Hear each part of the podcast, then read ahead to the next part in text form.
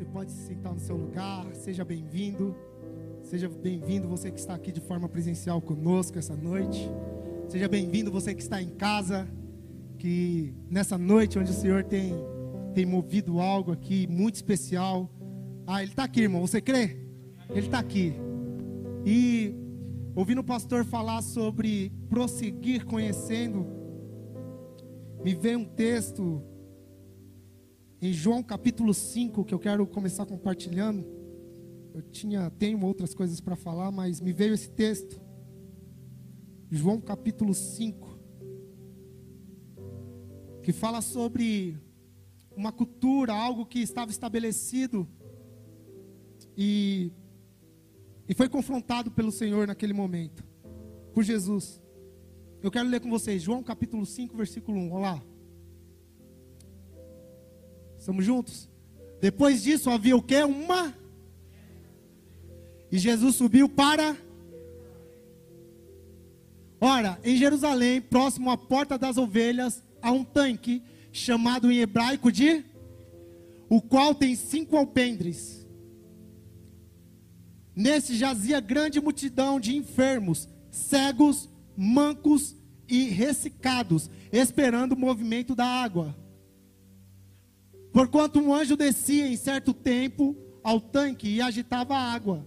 Então o primeiro que ali descia, depois do movimento da água, sarava de qualquer enfermidade que.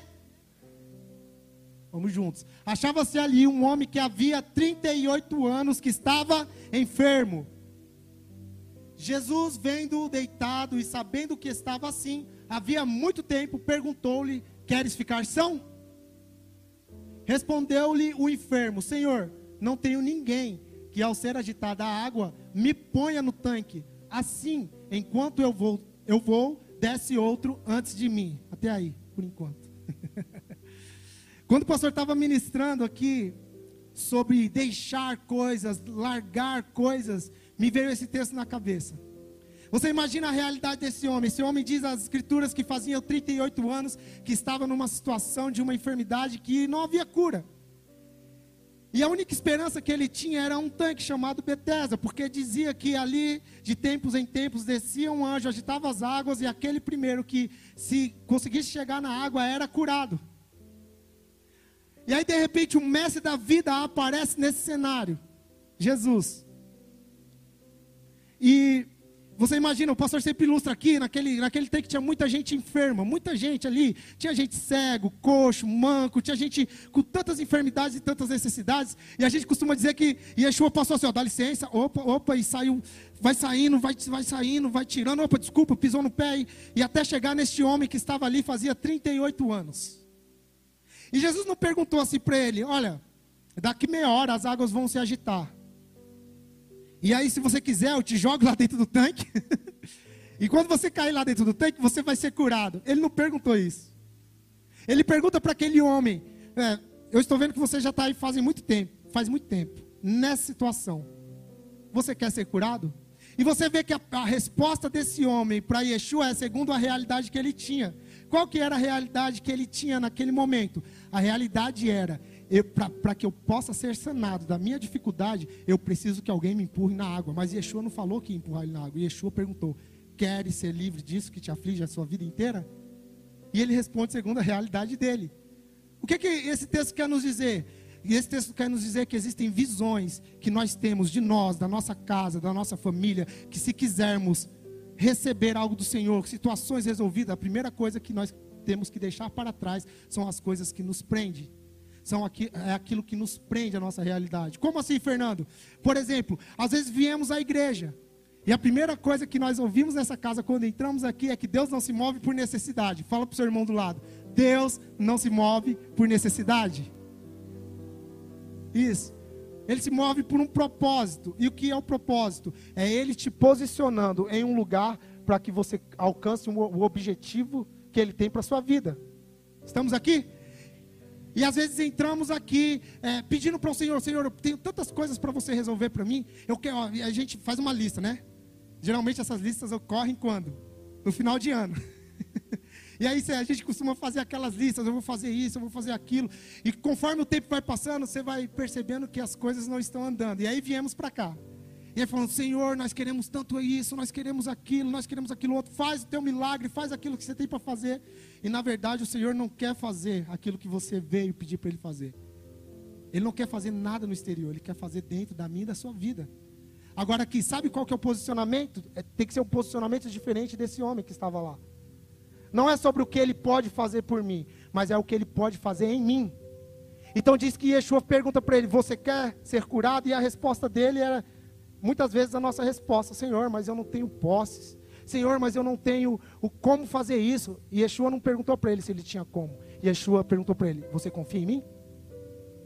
Você confia em mim ao ponto de deixar o seu ponto de vista, aquilo que você creu, aquilo que você cresceu vendo, aquilo que a sua tradição familiar disse que, que era, aquilo que você foi aprendeu na caminhada. Você confia em mim para que eu possa tocar em você? A pergunta para os nossos dias não é sobre aquilo que nós podemos fazer com a força do nosso braço, é sobre aquilo que nós iremos entregar para Ele, para falar: Senhor, talvez o que eu vivi até agora, talvez aquilo que eu aprendi até agora já não serve mais para esse tempo já não serve mais para aquilo que você está desenvolvendo aqui e agora. Já não serve mais para aquilo que você está fazendo. Às vezes pode ser que o Senhor esteja chamando muita gente aqui dentro para uma nova temporada, mas posso falar para essa nova temporada que o Senhor tem para a sua vida. A primeira coisa que você vai ter que largar é o que te trouxe até aqui. É aquilo que te influenciou até aqui. Costumamos falar aqui nessa casa que é, nós somos o resultado daquilo que nós vivemos, e vimos, e ouvimos. Você está disposto a deixar tudo para trás? E diz que quando aquele, quando Yeshua, quando ele falou assim, Senhor, então eu quero. Então ele falou, então você já está curado. Levanta, pega a sua maca e vai e fala com o sacerdote e faz o que a lei de Moisés disse para fazer. Entende? Então Yeshua não está convidando para um milagre, ele não está convidando apenas para dar algo, ele está nos convidando esta noite para obtermos a vida dele. E confiar nele é confiar tudo. Diz que o maior pecado nas escrituras é a incredulidade. Quando nós não cremos, quando nós duvidamos. E sabe por que, que vem, a, por que vem a dúvida? Porque nós somos questionadores. Somos ou não? Nós questionamos, gostamos de questionar ou não? Só o pastor? Se ninguém gosta de questionar, quem gosta de questionar aqui já questionou aqui. Por que isso? Por que aquilo? Por que aquilo outro? Posso falar para você? Na maioria das vezes, aquilo que nós estamos vivendo é a resposta de oração que nós estamos pedindo. Sabe aquela porta que não se abre? É de repente o Senhor trazendo você para perto dele, para você poder estar perto dele. Sabe aquele negócio que não fechou? É de repente o Senhor falando para você: ó, se eu abrir essa porta, você vai para longe de mim. Então eu prefiro que você esteja perto de mim, até o seu coração virar um coração de carne e você ter sensibilidade suficiente para quando eu abrir essa porta, você não se afastar de mim. Então o Senhor está nos chamando para uma responsabilidade, não apenas de obtermos os milagres, não apenas de termos coisa. Esquece isso. Quando você entrar aqui dentro, não levante suas mãos aos céus e não peça nada. Você vai ver que desde o começo, a gente começou a orar aqui, era mais ou menos umas 7h20. Desde o começo, nós estamos glorificando as obras das mãos dele. Por quê? Porque a, a palavra fala que ele está procurando verdadeiros adoradores. Adorador não pede, querido. Adorador não está pedindo, ele não vem ao altar necessitado. Adorador, ele vem ao altar porque ele sabe que ele vai ter que sacrificar. E o apóstolo Paulo nos ensina que o maior sacrifício que existe hoje sou eu e você. Você está aqui essa noite? O maior sacrifício que existe hoje sou eu e você. Sabe quando você é um sacrifício? Quando você decide morrer para sua carne. Quando nós decidimos morrer para os nossos deleites e prazeres.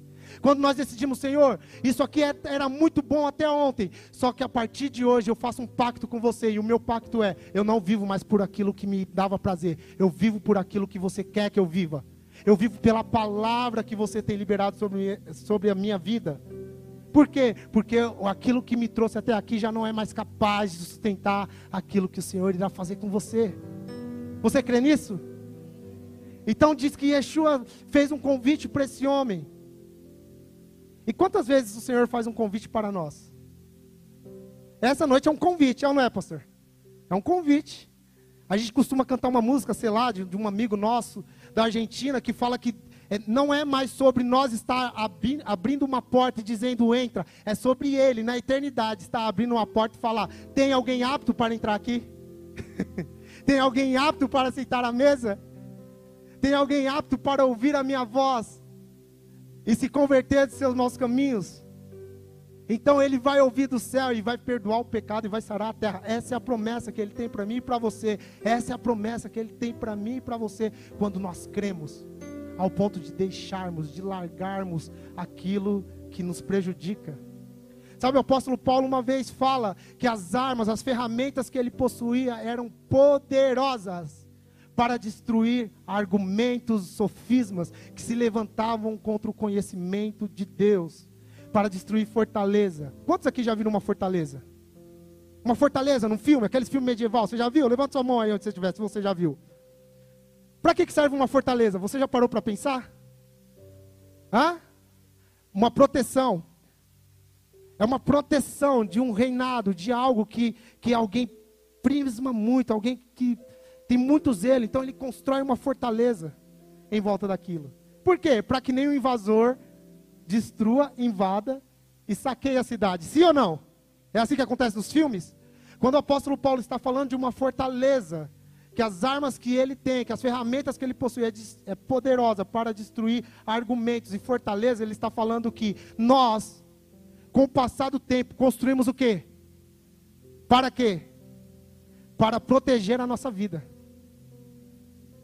Por quê? Porque nós não queremos que é, ninguém veja a fraqueza que nós temos, ou que ninguém veja aquilo que nós construímos em oculto. Só se constrói muro quando você quer ocultar alguma coisa. E sabe o que Deus está falando? Sabe o que o Senhor está falando aqui desde o começo da, da, da reunião? Não se prive. Não se prive, não construa fortalezas. Eu acho que essa noite a nossa postura, sabe qual que é a nossa postura? É uma postura de quebrantamento. Senhor, se existe alguma fortaleza em mim que ainda resiste em continuar conhecendo quem você é, então derruba na autoridade de Yeshua. Você tem coragem de dizer isso essa noite? Só que isso vai implicar sua vida inteira. Um dia, vamos ver. Um dia Jesus disse isso a alguns fariseus. A mensagem não era essa, mas Yeshua disse isso para alguns fariseus em Mateus capítulo 15, versículo 6. Vamos ver? Mateus capítulo 5, versículo 15, versículo 6. Cabe nisso que a gente está falando. Estamos aqui ou não? Vai dar tudo certo no final, olha lá. Vamos ler a partir do, do 4, então? Que aí vai dar sentido. Está tendo um embate aqui, antes de começar a ler, porque não vai dar tempo de ler tudo. E os fariseus estão falando que Yeshua não pratica uma, uma lei que eles inventaram. Então Yeshua responde isso aqui, ó. E eles e, e eles estão questionando Yeshua. Yeshua responde isso aqui, ó. Pois Deus ordenou: honra a teu pai e a tua e quem maldizer o seu pai ou a sua mãe, certamente próximo. Mas vós dizeis: qualquer que disser a seu pai ou a sua mãe, o que poderias aproveitar de mim é oferta ao. Esse, de modo algum, terá de honrar a seu pai. Estão burlando a lei aqui. Assim, por causa da vossa invalidaste. Eu imagino que na cabeça daqueles homens deu um bug. Né? Deu um, deu um curto-circuito. Porque eles estão, eles estão questionando Yeshua segundo a lei. A lei fala isso, Yeshua. E você não está praticando. Ele falou, então, mas essa lei é uma tradição de vocês. E essa lei que vocês estão me falando, a palavra que vocês vêm diante de mim para falar, invalida a minha palavra, invalida quem eu sou. Olha só o que Yeshua está dizendo. Agora para para pensar um minutinho. João 1 diz que Yeshua, Jesus, é o verbo vivo de Deus, ou seja, ele é o criador de todas as coisas. Ele tocou naquilo que não existia e isso veio a existir. Ele formou os mares, ele formou a terra, ele formou os animais, ele formou todas as coisas. E agora o Verbo encarnado está diante dos homens, cheios de tradições, sendo questionado por estes homens. E olha o que Yeshua fala: aquilo que vocês carregam por tradição anula a palavra. É forte, né? Sabe o que isso quer dizer? Quer dizer que na nossa jornada de vida, nós vamos acumulando uma série de coisas. E uma dessas coisas que nós acumulamos é a tradição. Eu posso falar, uma das coisas que Yeshua fala nesse texto aqui, é essa tradição, quando nós queremos viver por aquilo que o Senhor já fez, não entendendo o que Ele está fazendo no futuro, isso anula o que Ele está falando agora para nós. Sabe por quê? Porque nós viramos fariseus, igual esses fariseus questionadores. É, mas a lei fala isso, é, mas isso fala isso, mas a doutrina fala aquilo. Irmão, não, não é sobre aquilo que os homens falam, é sobre aquilo que Deus está falando. É sobre aquilo que ele fala sobre a sua casa, aqui e agora. É sobre aquilo que ele está falando sobre nossa cidade, aqui e agora. É sobre aquilo que o Senhor está falando sobre o seu trabalho. É sobre aquilo que ele está falando sobre a sua atividade cotidiana. Se existe alguma coisa que já não agrada mais o Senhor, a nossa palavra tem que ser assim, ó, rinene, Senhor já não te agrada? Então eu deixo para trás. Se aquilo que eu estava desenvolvendo na minha família já não te agrada, ah, então eu deixo para trás. Se a, se a tradição é alimentada porque é uma tradição familiar, irmão, então deixe tudo para trás. Se for família, se for trabalho, se for amigos, deixe para trás. Ganhe ao Senhor e perca os homens. Ganhe ao Senhor e perca os homens. Ganhe ao Senhor e perca os homens. Porque importa mais agradar ao Senhor. O apóstolo Pedro foi questionado uma vez também sobre isso. Que doutrina você está pregando, Pedro? A doutrina de Cristo. Nós proibimos que você pregue isso agora. Eu não posso.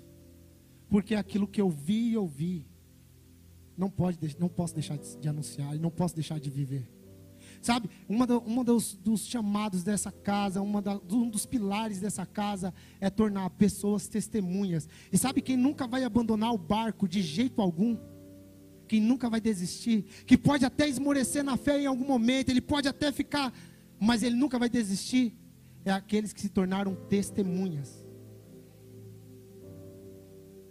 João capítulo, 1 João capítulo 1, vai falar sobre ser uma testemunha. Ele fala, irmão, com respeito ao verbo da vida, aquele que nós vimos, ouvimos e tocamos.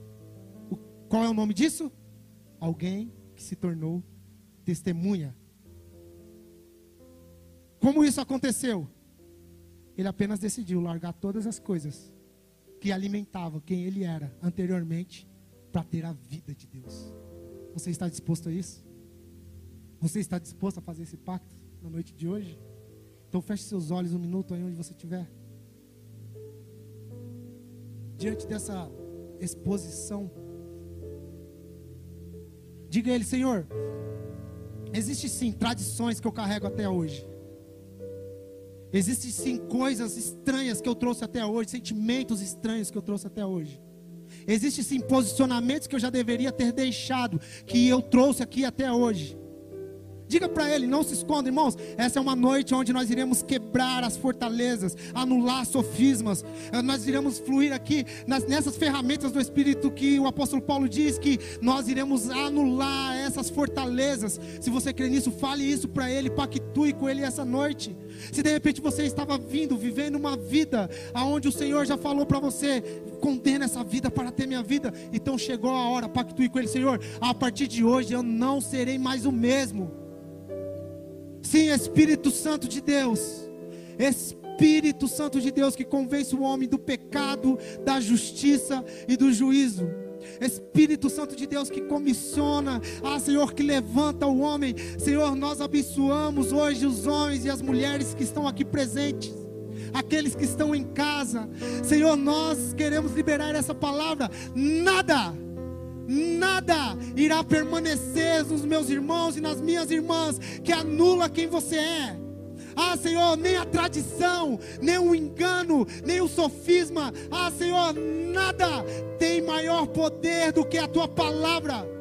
Senhor, tudo que tem invalidado aquilo que você tem, tem feito esses dias na vida dos nossos irmãos, na nossa congregação, que não tem chegado aos ouvidos, que não tem descido ao coração, Senhor, anula pelo poder do teu Espírito, que toda mentira, que toda vaidade, toda impureza, como, for, como fomos ministrados aqui, não tenha poder de resistir o teu poderoso nome, na autoridade de Yeshua, que nós liberamos essa palavra, no nome de Jesus, que nós liberamos essa palavra, nós profetizamos essa noite, Senhor nós profetizamos essa noite fortalezas ao chão e a tua glória manifesta, nos levando ao destino proposto. Ah, Senhor, que está proposto desde a fundação do mundo. Vamos, ore ao Senhor, diga a Ele, diga a Ele, Senhor, nós nos rendemos de fato.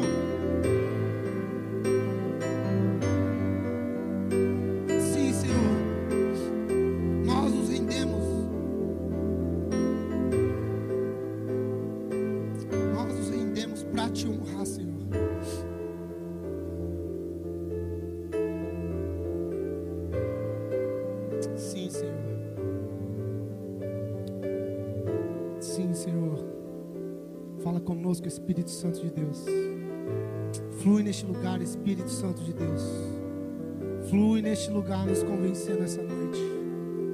Não queremos sair daqui da mesma forma que entramos. O Espírito Santo está nos ministrando essa noite, querido. Não tenha pressa. Diga o que, que você tem que dizer. Se apresente a Ele e fale: Senhor, essas são as minhas mazelas. É, a gente cantou aqui que é, no, que é na nossa fraqueza que o poder de Deus se aperfeiçoa em nossa vida. Apresente suas fraquezas, suas dores. Apresente aquilo que você, Senhor, eu sou ruim aqui, eu peco aqui.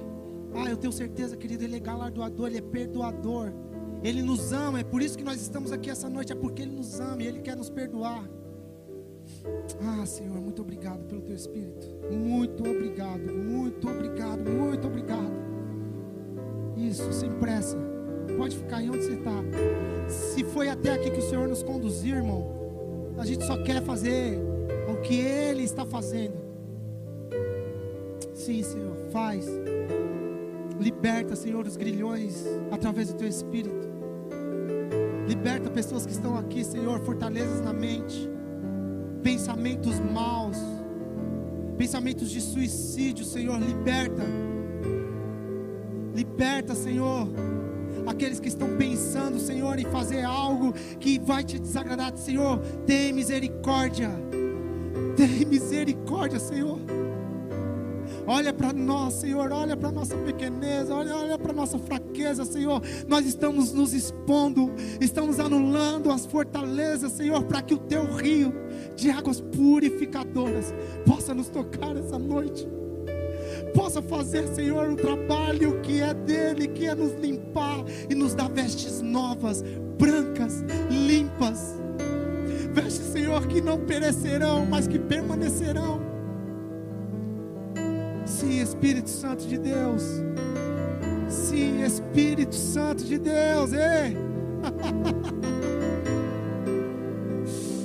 Não tenha pressa, querido, porque estamos diante dEle. E diante dele não existem mais palavras, não existe mais nada. A única coisa que existe é rendição. A única coisa que existe é, Senhor, olha aqui, eu sou isso mesmo, mas eu sei que você pode me curar. Eu sei que você pode fazer. Eu entrego meu coração, diga ele, eu entrego esse coração duro. O apóstolo Paulo nos adverte que não haja entre vós nenhuma raiz de amargura. Ah, Senhor, se você é amargurado essa noite, amargurado por algo que aconteceu na sua vida, entregue diante dele. Diga, Senhor, eu não quero mais viver essa vida, porque eu quero fazer aquilo que o pastor ministrou aqui essa noite. Eu quero prosseguir te conhecendo. E ninguém que tem um coração ah, petrificado por essas coisas pode avançar querendo conhecê-lo. Ah, Espírito Santo, nos ministra, ministra os meus irmãos essa noite, nos ministra, Senhor. Espírito Santo, nos ministra essa noite sobre essas coisas. Espírito Santo, Espírito Santo de Deus.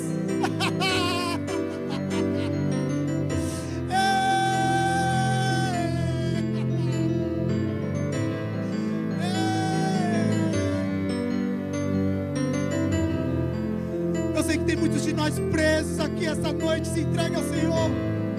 Deixe com que Ele quebre as algemas e os grilhões. Deixe com que Ele quebre todas, todas as coisas que te impedem de correr. Ah, Espírito Santo de Deus.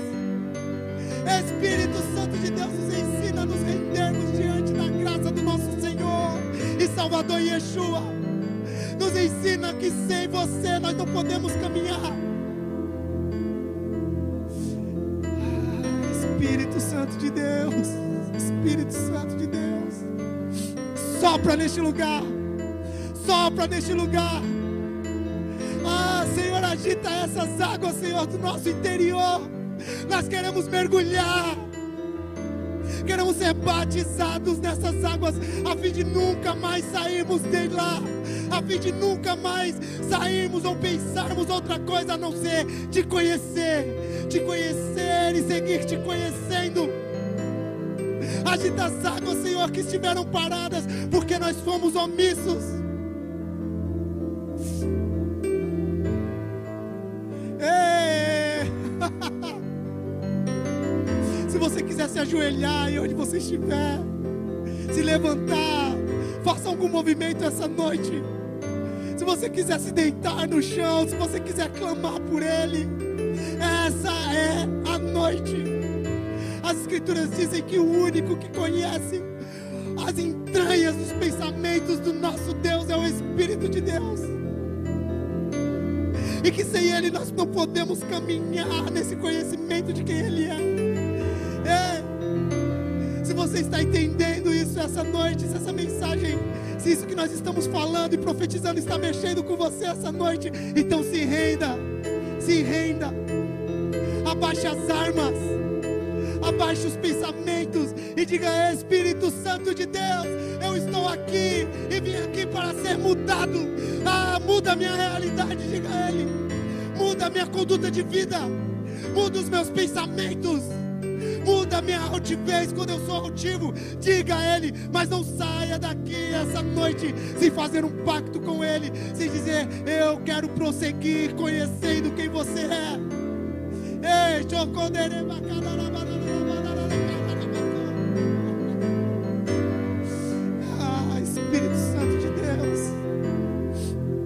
bem maior é o Senhor. Tudo que temos e tudo que somos, nós entregamos a você. Nós fazemos que você seja o Senhor. Dos nossos sentimentos, dos nossos pensamentos, das nossas ações, das nossas. Senhor, entregamos a você essa noite, por meio do teu Espírito, e ministramos ao Senhor dos céus, dizendo: Esta é a noite que você escolheu para colocar como uma pedra, um memorial em nossas vidas, para que não voltemos mais atrás. Para que não voltemos mais a fazer e a praticar as coisas. Ah, obrigado, Espírito Santo. Obrigado, Espírito Santo.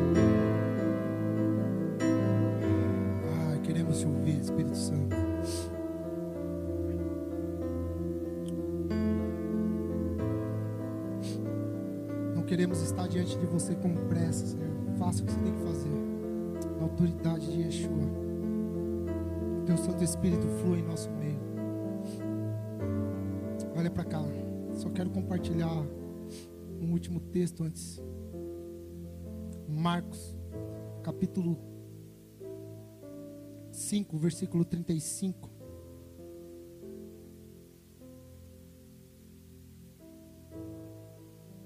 Marcos capítulo 5, versículo 35. Enquanto ele ainda falava, chegaram pessoas da casa do chefe da sinagoga, a quem disseram: A tua filha já morreu. Por que ainda incomodas o mestre? O que percebendo Jesus disse ao chefe da sinagoga: Não temas, crê, crê. E não permitiu que ninguém o acompanhasse, senão Pedro, Tiago e João, irmão de Tiago. Quando chegaram à casa do chefe da sinagoga, viu Jesus um alvoroço e os que choravam e faziam grande pranto. E entrando, disse-lhes: Por que fazes alvoroço e chorais? A menina não morreu, mas dorme. E riam-se dele.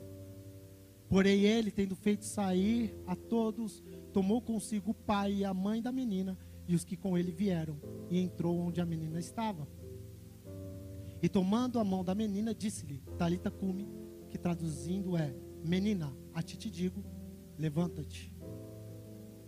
Imediatamente a menina se levantou e pôs-se a andar, pois tinha 12 anos, e logo foram tomados de grande espanto. Então ordenou-lhe expressamente que ninguém o soubesse e mandou que lhe dessem de comer. Yeshua está em um caminho.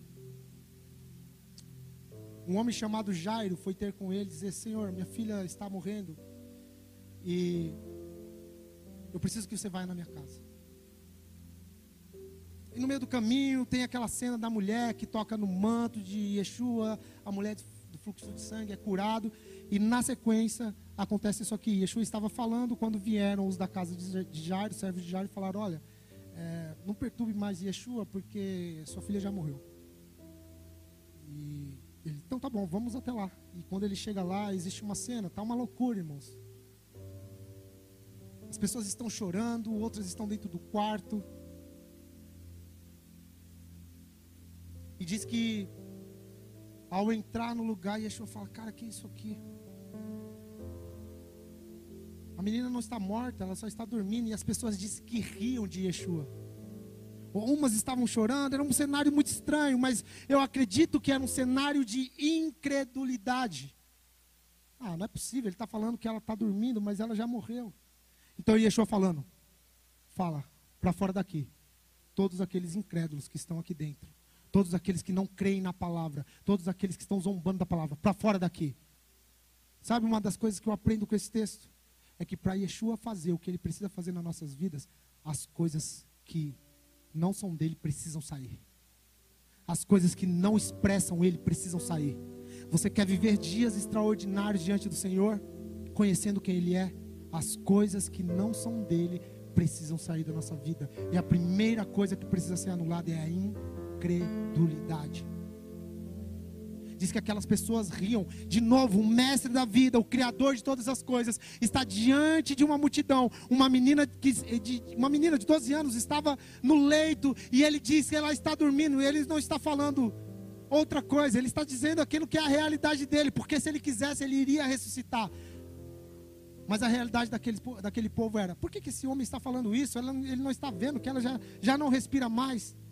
Yeshua não estava perguntando o estado da menina. Yeshua estava falando: eu vou fazer algo na vida dela.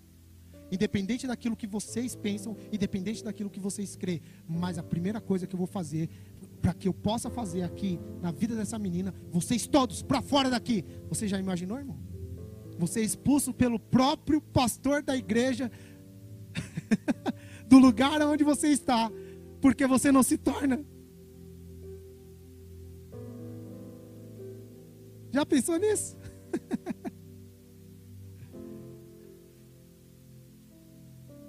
é, normal.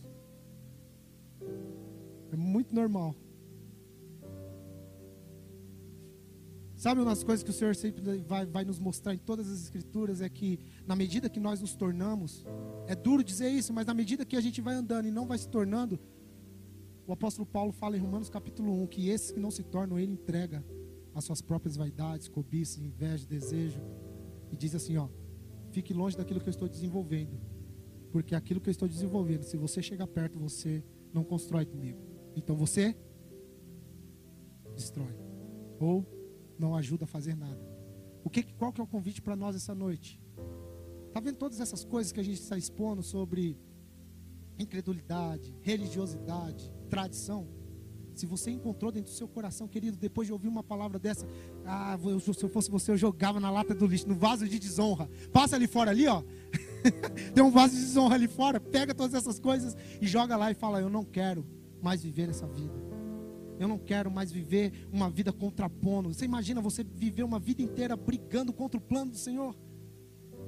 Falando que não vai entrar, ou sendo incrédulo, ou sendo parcial. Não, eu creio até aqui, a partir daqui eu não creio. Você vai viver uma vida inteira brigando com o Senhor dizendo o que ele tem que fazer. Já viu essas orações onde nós nos, nos rendemos, estamos de joelho, mas nós estamos falando, Senhor, faz aquilo, faz aquilo outro. E a gente não para um minuto para falar, Senhor, qual é a sua vontade sobre nossas vidas?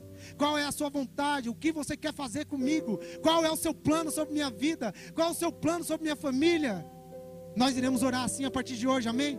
Nós não iremos mais orar dizendo: Senhor, me dá isso, me dá aquilo, eu preciso daquilo. Não, Senhor, qual é o seu plano? Eu quero o seu plano. A Bíblia fala que os planos dele, aquilo que ele designou, é muito mais alto daquilo que você pensa. É muito mais alto do que. Aplauda, Senhor. Aplauda, Senhor. Se for para aplaudir, vamos lá. Diz que os planos dele, aquilo que ele planejou, aquilo que ele escreveu sobre a mim, sobre a sua vida, é muito mais alto de tudo que você já pensou. Existe algo escondido que ele não revelou. E, e nós ficamos lutando por coisas, por essas coisas. E aí o pastor fala uma coisa aqui que é muito verdade. Muito, muito, muito verdade. Ele fala, ele não pode te dar a vida que você está pedindo, que ele já quer que você perca. Ele não pode dar aquilo que você está pedindo, porque ele, ele quer que você perca. Por quê? Porque se você perder essas coisas, você vai encontrar Ele. Amém? Você pode fechar seus olhos mais um minutinho? Diga a Ele, Senhor, eu vou me entregar a você essa noite, sem reservas. Essa é a noite que você marcou para a minha vida. Essa é a noite que você, você vai falar comigo, como você já tem falado. E eu não quero ser presunçoso ao ponto de falar que eu não faço aquilo que eu faço, que eu não penso aquilo que eu penso. Eu só quero fluir com você, deixar com que você nos convença, mergulhar nessas águas purificadoras e deixar com que o Espírito nos convença. Diga a Ele, me convença, Espírito Santo. Fale conosco essa noite. Fale conosco essa noite. O mesmo Espírito de Atos 2 o mesmo Espírito que ressuscitou Yeshua dentre os mortos, o mesmo Espírito que falava aos apóstolos, o mesmo Espírito que falava aos profetas, é esse mesmo Espírito que está aqui essa noite, querido. Fale para esses essa noite, sem reservas, de verdade. Você é incrédulo, você não crê, você está colocando em xeque aquilo que Deus está falando. Diga a Ele, Senhor, eu não vou mais colocar em xeque. Eu não vou mais querer andar em incredulidade diante de você. Sabe o que tiver que tirar da minha vida, que ainda é meu e não é teu, e que atrapalha aquilo que você está fazendo dentro da minha casa, dentro de quem eu sou. Então eu tô, estou, estou fazendo uma faxina. Como o pastor disse aqui no começo, eu estou levantando os móveis essa, essa noite e fazendo uma faxina e arrancando para fora. Tirando toda a vaidade, tudo, tudo que me aprisiona a este tempo. Sim, Senhor, faça a tua obra na autoridade do teu filho, na autoridade do teu filho. Isso, continue orando, fale com ele. Não queremos sair daqui da mesma forma, Senhor. Aquele que começou a boa obra em nossas vidas, ele é fiel para terminar, ele é fiel para concluir.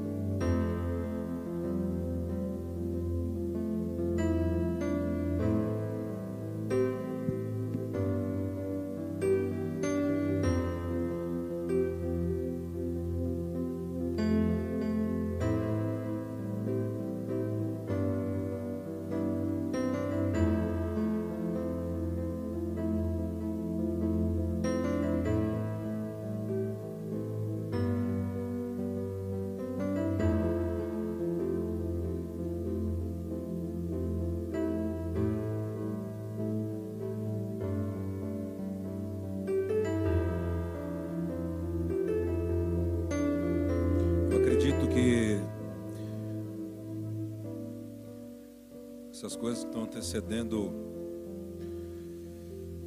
Eu acho que o peça, a Páscoa, para mim é tudo uma preparação para nós saltarmos.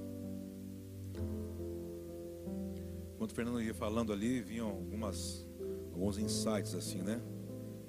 Eu sempre tento tirar uma foto panorâmica, acho que de cada reunião, de cada movimentação do Espírito, diferente tradicionalmente do que a gente já faz né, nos dias. Quando ele fala sobre essa palavra tradição, eu, eu me lembrei uh, de, de uma movimentação de Moisés, não sei se você lembra quando ele teve que construir uma serpente de bronze, você lembra? Né? As pessoas eram intoxicadas, né? Por falar mal da liderança, por desacreditar do que Deus queria fazer por meio de, de Moisés. E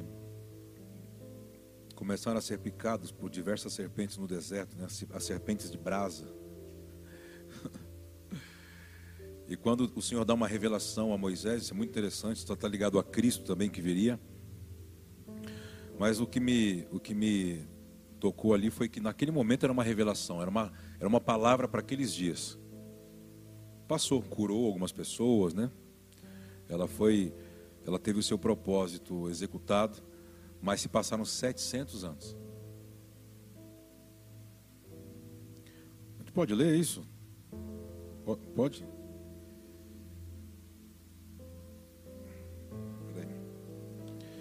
Segunda Reis, né?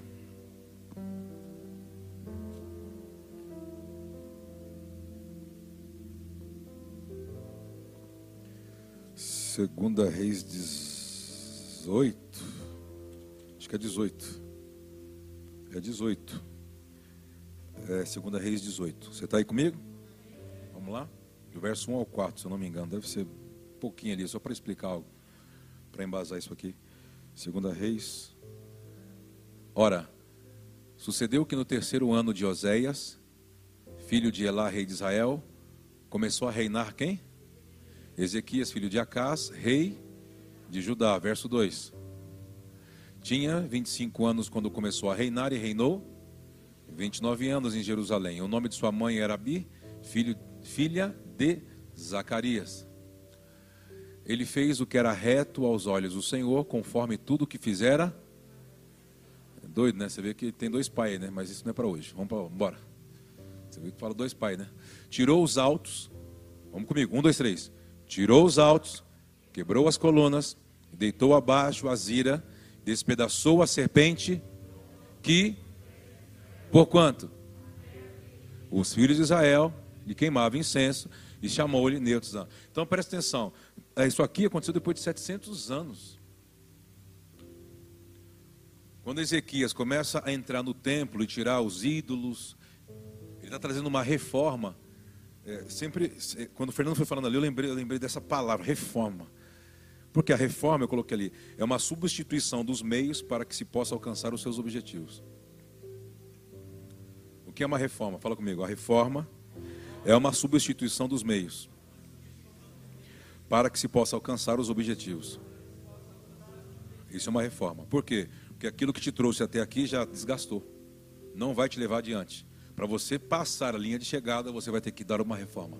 O que é isso? Abrir mão da tradição. De coisas que por muito tempo deu certo, mas que para essa temporada já não serve mais. Isso é para sua profissão. Quero ganhar mais. Como? Não, Deus vai fazer eu prosperar. Como? Se não afiar a ferramenta, não tem como Deus te prosperar. Por quê? Quem é que dá opção para Deus? É Deus que te dá opção ou você que dá opção para Deus? Deus vai ser para você a medida que você dá para Ele. Olá, boa noite. Reforma.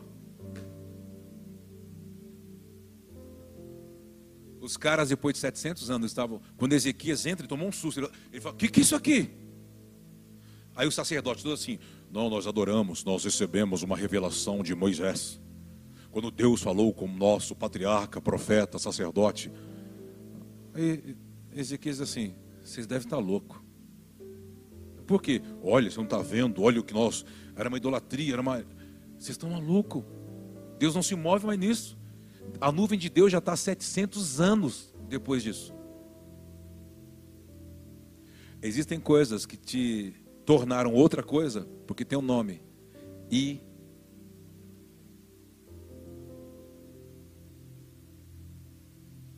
A grande questão é que às vezes a maioria, por exemplo, ah, eu não consigo ser curado, eu não consigo deixar, aquilo me feriu. Você é um idólatra. Mas é porque eu fui ofendido. Isso, isso tem um nome: idolatria. Está tentando se vestir de outra coisa e tentando te mandar uma mensagem que não é idolatria, que é outra coisa. Por quê? Para te levar para o ambiente de injustiça. Porque no ambiente de injustiça você pode se proteger. É Deus, olha para mim, tu sabes. Né? Aí você quer buscar o quê? Consenso com as pessoas. Não é verdade? Eu não, tô, eu não tenho a razão. Então, na verdade, tem algo por detrás da idolatria, que a idolatria ela gera, mas ela se esconde. O falso orgulho. O orgulho. Tem muita coisa que ele está pedindo para a gente hoje aqui. Você está aqui ou não?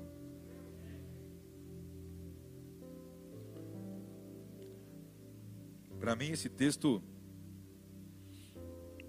quando o Fernando foi falando, eu fui tentando escrever algumas coisas ali, posicionar. Isso é fogo, porque está dizendo que aquilo que, sabe, o anterior, aquilo que a gente sempre fez, ele não, não consegue mais nos levar à finalidade. A gente precisa de novos meios. E não tem como, se você não conseguir enxergar isso, cara, você pode morrer. Preso em alguma coisa que foi bom, mas já passou. Você está aqui? É uma reforma. Não estou falando sobre restauração. Vamos restaurar a cadeira. Tá, tá bom, vou restaurar a cadeira. a restauração é fazer a cadeira voltar à sua origem.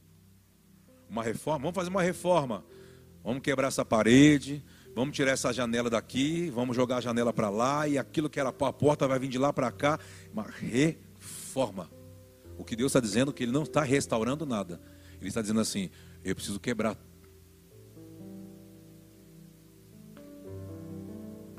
Eu estou com a marreta. Eu gosto dessas coisas quando é para quebrar, para implodir. É comigo mesmo. Ei, você está aqui, diga amém. Se abre para uma reforma. Vou terminar com um texto, para mim, eu acho que cabe o que o Fernando nos deixou como um princípio perfeito aqui, desde o início. Eu não lembro. É... Perfeito, eu não lembro. Aleluia. Foi o anjo que mandou você esquecer. É Lucas 4. Eu estava lembrando da cena. O embate, o, embate, o embate teológico. Já viu? Você já viu embate teológico? Eu sou calvinista, o outro eu sou armeniano. Eu sou anabatista, eu sou presbiteriano. Eu sou pentecostal, sabe aquelas coisas? Teve um embate assim, Lucas 4, vamos. Sempre quando se perde a revelação, só tem um lugar para o homem se apoiar. Preste atenção. Jesus, pois cheio do Espírito Santo, voltou do Jordão e era levado pelo Espírito Santo. Sabe aquele escuto poderoso? Oh, estou cheio do Espírito Santo, aleluia. Ele fala assim: então vamos dar uma volta. Mas como? Você não está cheio do Espírito Santo? Não, mas o Espírito Santo eu quero ir lá para a praça pregar, quero fazer cura, milagre, porque daí é avivamento. O avivamento é Deus pegando você por dentro, implodindo todas as tradições que você trouxe até aqui e fazendo uma reforma, dizendo assim: Eu estou aqui. Aonde? Aonde ninguém vê, aonde só eu e você. Você está aí? Está pronto para a reforma? Anotou? Estou brincando. Vamos lá. Lucas, vamos lá. Já li Lucas, verso 2. Vamos lá, Lucas. Durante 40 dias sendo tentado pelo diabo, naqueles dias não comeu coisa alguma e terminado ele esteve. Vamos juntos. 3. Disse-lhe então o diabo: Se tu és filho de Deus, manda esta pedra que se torne em pão. Quem está tentando Jesus no meio da, da, da da necessidade. O devil, o cramunhão, o diabo. É isso aí, o inimigo, o opositor. Sai para lá. Jesus, porém, lhe respondeu. O que, que Jesus respondeu? Jesus respondeu usando o quê? Uma tradição. Por quê? Está escrito na lei, uma tradição. Deuteronômio 8, nem só de pão viverá o homem, toda palavra que sai da boca de Deus. Ele está tá usando uma tradição. Estamos juntos? Que bom. Aí ele chamou, ele chamou o opositor para o ringue, entendeu? Mas não está escrito, transforma aquela pedra em pão. Diz, não, está escrito o quê? O homem não vive por necessidade. O que sustenta o homem é uma palavra. Aí lá vem ele de novo. Então o diabo levando a um lugar elevado, porque não quer, não quer desistir. Você sabe que o diabo ele é insistente, né? Você sabe? Que ele não morre. Você só manda ele embora de região. Deixa para lá. Não morre. Então o diabo, levando a um lugar elevado, mostrou-lhe o que? Num relance, todos os reinos. O que é isso? Todas as influências, onde ele influencia. Tentando seduzir Jesus. E disse: Dar-te-ei toda a autoridade e glória desses reinos, porque me foi. E eu faço o quê? Está tentando seduzir. Tentou usar, o homem estava com fome, falou, ele é o filho de Deus, tem poder de Deus, pode transformar pedra em pão. Assim, ó. É o poder da igreja. Lembra que falamos do poder da igreja em Pedro, que Pedro não, não entendeu? Voltou a pescar em, em João 21, lembra disso? Aí quando ele voltou, ficou tentando pescar a noite toda, como, como comum, alguém comum. Aí quando voltou já tinha pão e peixe na brasa. Da onde que veio aquilo? E Yeshua estava dizendo, é a forma que eu quero que você se movimente. Você dá fisicalidade àquilo que não aparece para os olhos naturais. Aqui é a mesma coisa. Satanás sabe disso, ó. ele sabe. Transforma pedra em pão. E Yeshua diz assim: está escrito. Na hora Bora. Leva para um lugar, vou te dar tudo. Dá-te a chave, vou te, dar, vou te dar influência. E se tu me adorares, será toda tua. Está tentando achar alguma coisa na armadura. Jesus respondeu: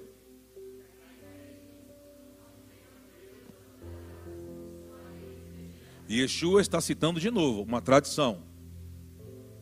Está citando como, presta atenção, o que você está querendo me oferecer, eu vou ter a influência por meio de um sacerdócio.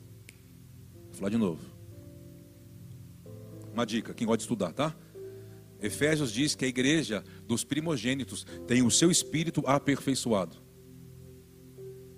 Ok? Ok. O espírito da igreja, dos primos, um espírito aperfeiçoado. O que é isso? Você ganhou estatura e não tamanho. Isso é uma herança do mundo vindouro. Quando Yeshua aparecer para mim, para você, e você for transformado no que ele é, ele vai te dar uma capacidade de influência por meio daquilo que você se rendeu agora. Diga amém. Ah. Não estou brincando? Estou falando sério. Porque as pessoas falam, nossa, nós vamos ter um corpo glorificado, nós vamos ser uma luzinha brilhante, nós vamos ser o reluzente, o homem, o homem luz. Não, a glória é o tamanho da influência. Por isso que ele diz: um é capaz de influenciar apenas 10, outros a 50, outros a 100, outros 500, outros a mil. Por isso que ele diz que ele vai te colocar, você que se tornar um sacerdote, lógico. Ei, você está aqui ou não? Não dorme, Felipe. Esperta aí. Você ou será sacerdote ou você será um governador. Nem todo mundo será um sacerdote quando ele vier. Mas se você olhar para as parábolas das das minas, das, dos talentos, ele diz: Olha, o que lembra o que, o, o que administrou bem, coloca para governar tantas cidades, cinco cidades. E é cidades mesmo. Alô? O que, que é isso? Influência. Autoridade. É isso que ele está falando ali. Você está querendo me entregar o que já é meu. Por quê? Porque o que você está querendo que eu faça sou eu. Eu sou o sacerdote. Eu sou o sumo sacerdote. Eu sou o próprio que estou me rendendo. Mas o que está querendo dizer? Eu estou querendo dizer que eu já estou no mundo. E estou dizendo que acabou para você. Eu acabei de sair, de, eu acabei de te condenar no Jordão. O que você está querendo me. Quando Yeshua foi condenado, foi batizado no Jordão, ele condenou a morte. Ele condenou o pecado. Porque o Jordão só era para pecador. Jesus era santo, nunca pecou. Então, quando ele batizou, levantou e Yeshua falou: Te peguei, Satanás. Por quê? Porque eu não tenho pecado. Como que um justo pode ser batizado? Foi pegadinha. Te pegamos. Você está aqui, diga amém. Se renda ao plano, você vai entender o plano. Se ficar, quer me pegar na sua mente, você não me pega. Eu vou brincar com você de pega-pega você está me falando? Eu estou quebrando. Eu estou quebrando? Como que, a, como que a fortaleza é quebrada? Por uma revelação. Fala comigo. A, a fortaleza é quebrada por uma verdade presente. Chamada revelação. Nossa, pastor, eu pensava que revelação é aquele escuto. Assim diz o Senhor: olha. Isso é outra coisa. Outro dia a gente fala sobre isso aí. Eu vou, eu vou, eu vou chocando, né? Estou quebrando a fortaleza. Sabe quando eu choco? Deus é maior do que a Bíblia. Falei domingo, o povo fica assim, ó. E eu falo, repete! O povo assim, não, misericórdia, como que Deus é maior do que a Bíblia? Eu estou quebrando a fortaleza.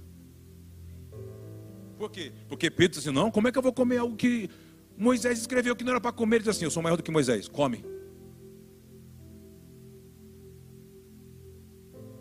Oi. Ei, você está aqui? É legal orar. Eu quero receber uma verdade presente. Ele diz: Eu vou soltar uma que eu vou te escandalizar. Eu vou te escandalizar. Como Deus? Eu vou te escandalizar. Como, como Deus escandalizou Pedro? Aparecendo para um gentil que nem na igreja ia. Quem é o seu Cornélio que Deus vai usar para te escandalizar? Oi, aleluia! Quem é o seu Cornélio? Por quê? Para receber uma verdade presente é um vinho novo. Lembra do odre? Se o odre for velho, Consegue receber um vinho novo? Se eu colocar um vinho novo, fermentadinho, acabei de pisar, tirei, vou colocar numa bolsa de couro. O que vai acontecer com a bolsa de couro que já tinha sido usada? Ela vai explodir, eu vou perder os dois. Então o que, que ele diz? Eu tenho que fazer o quê com a bolsa de couro? Coloco na água. Você está comigo ou não? Quem era a água? João Batista o Jordão. Aí depois que eu mergulhei na água, a bolsa de couro, eu ponho a bolsa de couro em uma rocha. E pego um, uma madeira. E começo a bater. Pá! Pá! O que é isso? Deus te ofendendo. E Yeshua falando sobre Mateus 5, Mateus 6, Mateus 7. O novo Deuteronômio de uma nova temporada do Espírito. Pancadas, pá! Vocês leram? Eu postei isso hoje. Eu sabia para onde ia hoje aqui. Vocês leram? Eu, porém, vos digo. Não, mas a, a lei diz isso, eu disse. Eu, porém, vos digo. Não, como que você? Quem é você é? Eu sou o verbo. Quem você é? Sou Deus. Não, como que você está profanando a, a, a, fortaleza? Querendo encaixar Deus na cabecinha, nos versículos bíblicos, nos, nos cursos teológicos, na, naquilo que eu já sabia. Ele diz: Eu sou Deus. Como que Deus é assim? Diz assim: Deus é assim. Se você não entender, Deus vai te chocar esse ano. Deus vai te chocar. Como assim? Que ele vai te levar para lugares que você não estava esperando que você ia chegar. Mas eu sabia o caminho, por que, que eu errei? Ele diz: Não, eu, eu seduzi você para você errar. Você está aqui, está ficando com medo? Fica de boa, vamos juntos. Aí diz que ele mergulha na água, aí põe na rocha, que é as pancadas. Aí depois ele colocava onde? Para secar. Onde foi para secar? Atos 2. Ficar em Jerusalém, até que do alto seja revestido de um novo vinho fica secando. O grande problema é quando você quer quebrar os processos e só quer receber o plano final e diz assim: vou te processar. Deus é um Deus de processos. Dois amém só, aleluia. Deixa eu lá. Vou, vou tentar de novo. Deus vai te processar. Aleluia. Notou, Senhor? Que maravilha. Mas quando eles estavam prontos, veio o vinho novo.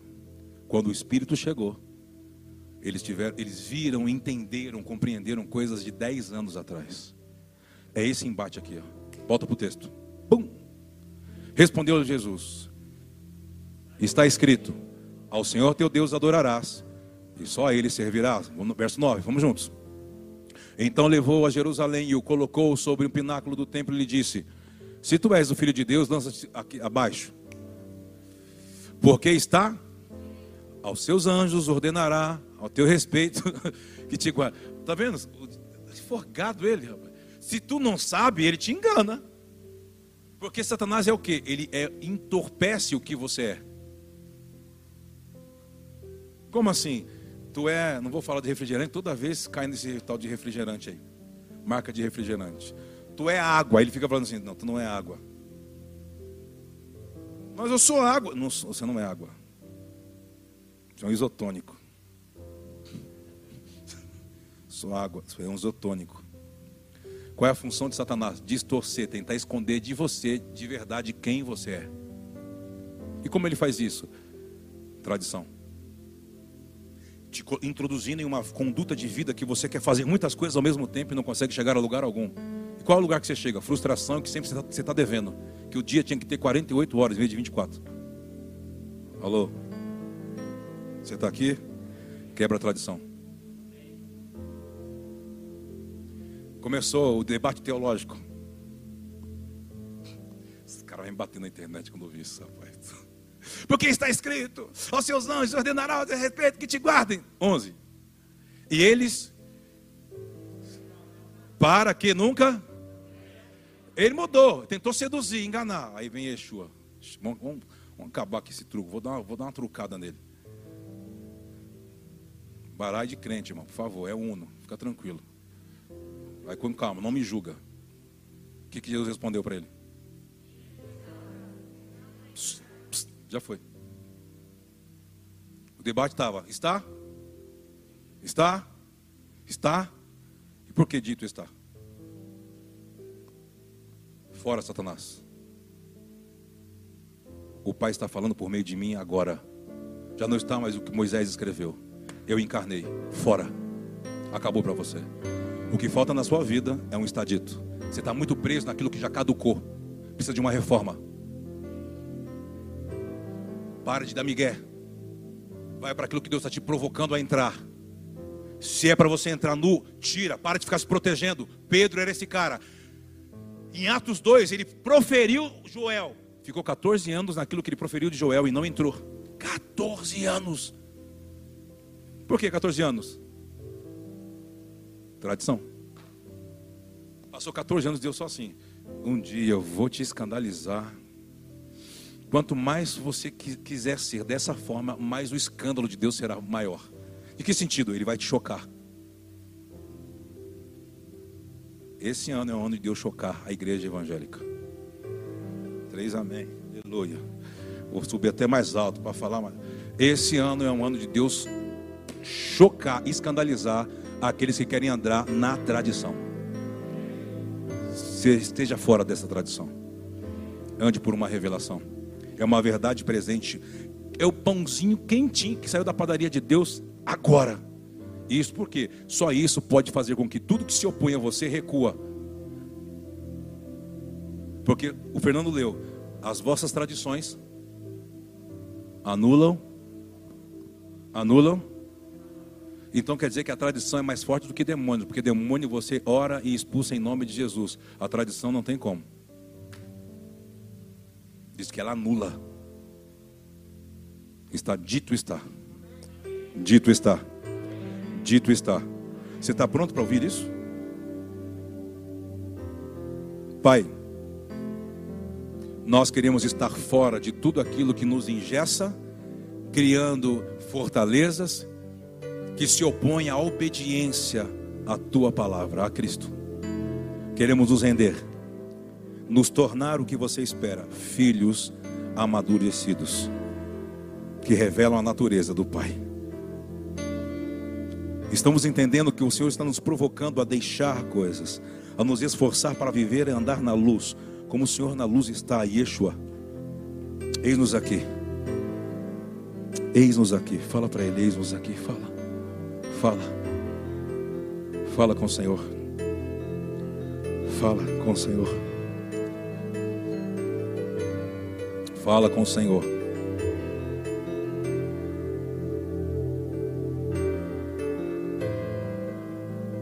Fala com o Senhor.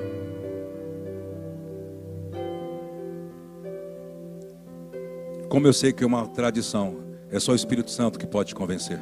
Por isso que ele diz: o pecado é você carregar algo e não acreditar que você pode ser isso. É o Espírito Santo falar para você que você idolatra algo e você diz: Não, eu não sou idólatra. Tem pessoas que idolatram o orgulho. Tem pessoas que idolatram o marido, o cônjuge, a esposa, os filhos, a grana, a posição, a performance. E é sutil a idolatria. Espírito Santo, nós queremos ser uma casa sacerdotal que te ame acima de todas as coisas e que vai buscar a Sua presença de todo coração. E isso vai nos guardar da idolatria. Eu abençoo você que nos assiste. Eu abençoo você que está aqui, a sua casa. Que todo altar de idolatria que se tornou numa Neutsan, um dia já serviu, um dia foi revelação, mas a revelação, depois de um tempo, se tornou a tradição. Que isso caia e que possamos ser um odre novo para receber uma porção nova de um novo vinho de Deus sobre os homens. Quantos podem dizer amém por isso? Dê um aplauso bem forte ao Rei da Glória.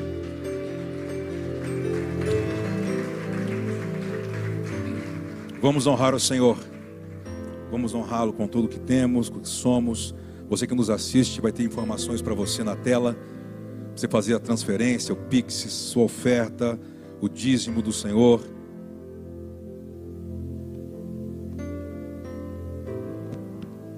Sinta-se livre. Só podemos honrar o que amamos. E essa casa é uma casa sacerdotal que se move por amor, dedicação. Nós damos fisicalidade às revelações que o Senhor tem trazido nesses últimos dez anos para essa casa, para esse sacerdócio. Por isso contamos com a sua generosidade, com o seu coração, com a sua lealdade, com a sua fidelidade. Vamos juntos, querido. Um lugar, construir um lugar para que ele permaneça, um lugar de temor um lugar que anda em obediência. Essa, essa é a nossa vocação. Obrigado, Senhor, por pessoas, por famílias que o Senhor tem levantado. Para prepararmos um lugar para que o Senhor esteja, para que o Senhor permaneça, para que o Senhor habite. Honre os, as ofertas, as sementes, por meio dos dízimos, por meio do talento, por meio dos, da força, da gana de estar conosco. Cumpre a sua palavra. E que haja de fato nesses dias, nesse ano de 2021, um dito está. É o que Deus está falando agora. Não é sobre o que Deus disse um dia, não é sobre o que está escrito, é sobre o que Ele está falando nesses dias.